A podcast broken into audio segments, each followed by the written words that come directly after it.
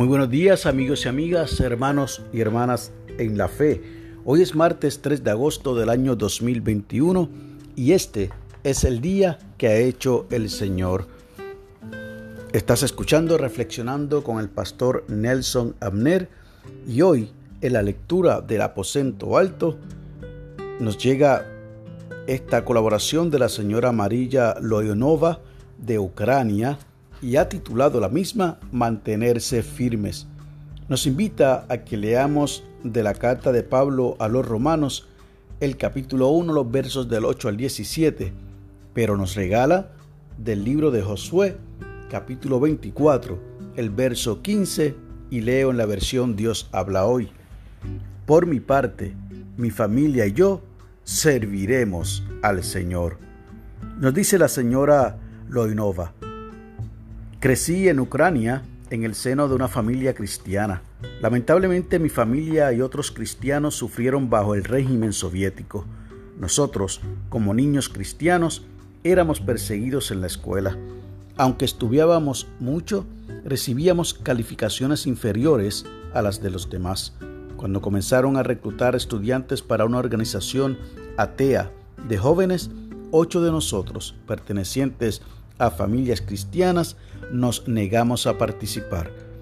En consecuencia, fuimos encerrados en un aula por varias horas. Un maestro nos gritaba y ordenaba firmar los formularios, pero no cedimos. Después de graduarme, quise asistir a la universidad y aprobé el examen de ingreso dos veces. Debido a mi fe, borraron mi nombre de la lista de admisiones dos veces. A pesar de la persecución, el ejemplo de nuestros padres y abuelos nos dio el valor para mantenernos firmes en nuestra fe, y ellos nunca dejaron de orar por nosotros. Años más tarde, continuó diciendo la señora Loinova, cuando las cosas en nuestro país ya habían cambiado, caminaba con mi hermana por el pueblo cuando nos encontramos con el profesor que más nos había humillado. Quedamos atónitas cuando nos dijo, por favor, si pueden, perdónenme. Siempre admiré su fe firme, pero estaba demasiado atemorizado de ponerme del lado de ustedes. Comprendí que en nuestras vidas se manifestó el testimonio de la misericordia y la protección de Dios. El poder de Dios nos fortaleció y nos permitió enfrentar nuestras pruebas.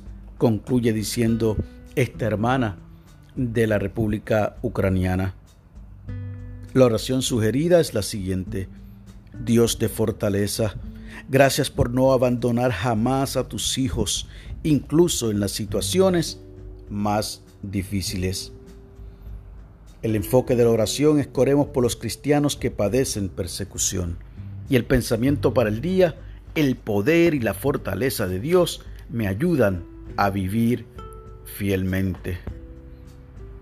Maravilloso y poderoso testimonio de esta hermana ucraniana que nos presenta la fidelidad, la perseverancia y la frecuente oración al Señor para que nuestras vidas puedan estar verdaderamente llenas de Él y de su presencia para poder enfrentar una situación como la que ella nos acaba de narrar. Recordamos por mucho tiempo que en el bloque soviético no se permitía el cristianismo, más bien se promovía el ateísmo como acaba de compartir esta hermana en esta lectura. Mas sin embargo, vemos cómo el Señor se pudo manifestar en la vida de esta familia, de estos jóvenes que a pesar de que el sistema los oprimía, se mantuvieron firmes en la fe. Dice en la lectura de Romanos que nos sirve de referencia en esa carta que Pablo le escribe a los hermanos en Roma, que no se avergüenza del Evangelio porque es poder de Dios para salvación a todo aquel que cree, al judío primeramente y también al griego, porque en el Evangelio la justicia de Dios se revela por fe y para fe, como está escrito, mas el justo por la fe vivirá. Y definitivamente lo que vivió esta familia y miles, cientos de miles de familias cristianos y cristianas en esa época donde la Unión Soviética no permitía que llegara a la palabra de Dios, esta gente sí que pidió al Señor de rodillas y vivieron por fe y en la fe de nuestro Señor. Fue definitivamente el poder y la fortaleza de nuestro Señor lo que le permitió vivir fielmente a pesar de las circunstancias difíciles que vivieron.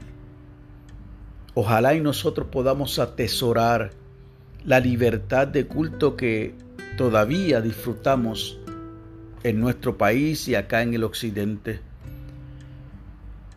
Y digo todavía porque a pesar de que se nos ha tratado de esconder, de arrinconar, de disfrazar, de tergiversar, todavía podemos libremente ejercer nuestra fe. Así que les invito de igual manera a que se mantenga firme y posiblemente no estemos en el mismo lugar que los ucranianos y que muchos soviéticos estuvieron por mucho tiempo padeciendo persecución.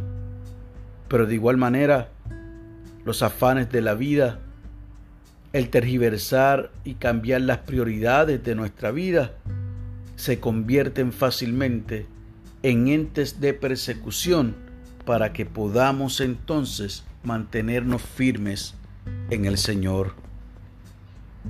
Oro a Dios para que así como cuidó, protegió, le dio la fuerza y, la, y el poder a esta familia, lo haga con todos ustedes, con todos nosotros y nosotras, de manera que podamos salir de la cárcel del sufrimiento, de la cárcel de la depresión, de la cárcel del desánimo y podamos libremente mantenernos firmes en la fe.